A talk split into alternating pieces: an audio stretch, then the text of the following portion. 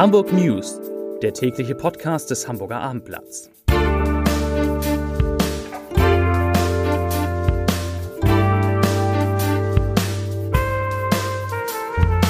Hallo, moin moin und herzlich willkommen. Mein Name ist Matthias Iken und ich verrate Ihnen, wieso das Bismarck-Denkmal schon wieder beschmiert ist, weshalb der Flughafen eine neue Führung bekommt und weshalb Hamburg eine Stadt der Raser ist.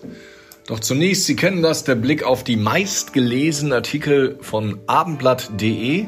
Auf Rang 3 eine skurrile Geschichte von der deutsch-polnischen Grenze. Ein 70-jähriger Hamburger schleust Syrer über Görlitzer Brücke. Auf Rang 2 Tierpark Hagenburg. Der Hagenbeck-Chef, Gewerkschaft will Tiere sterben lassen. Und meistgelesen Notärzte erheben schwere Vorwürfe gegen eigenen Rettungsdienst. Hier die Nachrichten des Tages. Knapp zwei Wochen nach Abschluss der Sanierung des Hamburger Bismarck-Denkmals gibt es schon wieder zwei Graffiti am Sockel des Wahrzeichens. Ein drittes Tag ist an der rückwärtigen Stützmauer zu sehen. Eine politische Botschaft beinhaltet die gelb- und weiß-roten Graffiti offenbar nicht. Ursprünglich hatte das 34 Meter hohe Monument ganz offiziell künstlerisch kontextualisiert werden sollen. Parallel zur Sanierung hatte die Stiftung Historische Museen Hamburg einen Wettbewerb für eine künstlerische Ergänzung des Denkmals von 1906 ausgeschrieben. Die Entwürfe sollten sich kritisch mit Otto von Bismarck und seiner Politik als erster Reichskanzler auseinandersetzen. Die Jury konnte sich jedoch für keinen der eingereichten Vorschläge entscheiden, wie die Kulturbehörde Anfang Juli mitteilte. Die Sanierung hatte im Februar 2020 begonnen. Der Flughafen Hamburg hat Daten von Fluglärmgegnern zur Zahl der Flüge nach 23 Uhr widersprochen. So habe es im Juli nicht 179, sondern nur 166 Starts und Landungen außerhalb der eigentlichen Betriebszeiten des Airports gegeben, erklärte eine Flughafensprecherin am Freitag.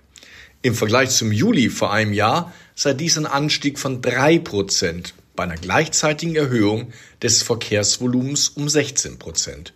Der Vorsitzende des Dachverbandes der Bürgerinitiativen und Vereine für Fluglärm, Klima- und Umweltschutz, Martin Mosel, hatte gestern erklärt, dass es im laufenden Jahr bereits 568 Flüge nach 23 Uhr gegeben habe, nach 487 im Vergleichszeitraum des letzten Vor-Corona-Jahres 2019. Ursache für die hohe Zahl verspäteter Flüge war nach Angaben des Flughafens eine ungewöhnliche Häufung von Unwetterlagen, bei denen die Abfertigung auf dem Vorfeld aus Sicherheitsgründen haben eingestellt werden müssen.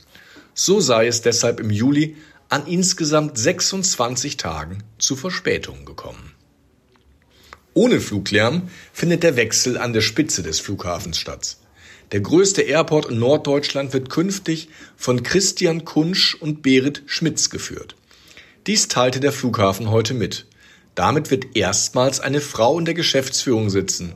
Christian Kunsch, bereits seit 2019 Geschäftsführer am Hamburg Airport, rückt zum Jahresbeginn 2025 als Vorsitzender der Geschäftsführung auf und folgt damit Michael Eggenschwieler, der nach 20 Jahren seiner Tätigkeit beendet und zum Ende des Jahres in den Ruhestand gehen wird.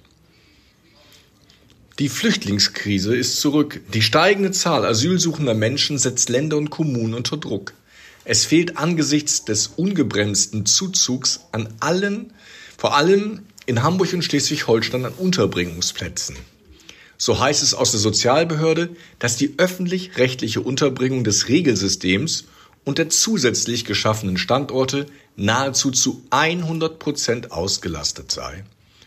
Die beiden Bundesländer gehen übereinstimmend davon aus, dass der Druck im Herbst und Winter noch einmal zunehmen wird. Für Diskussionen sorgen zudem neue Unterkünfte wie etwa in der Wiechmannstraße, wo sechs bis zu fünf geschossige Gebäude entstehen sollen. Auf Hamburgs Straßen wird noch immer viel zu schnell gefahren. Dies ist das Ergebnis einer groß angelegten Radarkontrolle in der Hansestadt im Rahmen der europaweiten Roadpoll-Kampagne. Dabei registrierte die Polizei am Donnerstag nicht weniger als 2465 Geschwindigkeitsverstöße im gesamten Stadtgebiet, wie ein Sprecher des Lagedienstes am Freitagmorgen sagte. Die meisten Raser gingen der Polizei automatisch durch die zahlreichen aufgestellten Blitzanhänger und stationären Radarfallen ins Netz. Bei Kontrollen wurden aber auch 410 Fahrzeuge und 419 Personen direkt überprüft. Beim HSV kommt eine neue Trainingsmethode zum Einsatz. Dabei trägt beispielsweise der HSV-Torjäger Robert Glatzel eine Art Helm, mit dem er die Aktivität seines Gehirns direkt auf die Ohren übertragen bekam. Neuro 11 heißt das Unternehmen, das der promovierte Neurowissenschaftler und Psychologe Niklas Häusler von der Universität Bonn zusammen mit seinem Geschäftspartner Patrick Henschke entwickelt hat. Im vergangenen Herbst lud der HSV die Projektgründer in den Volkspark ein. Daraus ist eine Partnerschaft entstanden, die HSV-Sportvorstand Jonas Bold mit dem Start-up abgeschlossen hat. Wir messen bei unseren Sportlern die Zustände des Gehirns und trainieren mit ihnen, wie sie diese Zustände steuern und für den Wettkampf optimal nutzen können, sagte Häusler vor dem Pokalspiel dem Abendblatt. Dann wird in Essen ja wohl nichts mehr schiefgehen. Das waren die Nachrichten des Tages.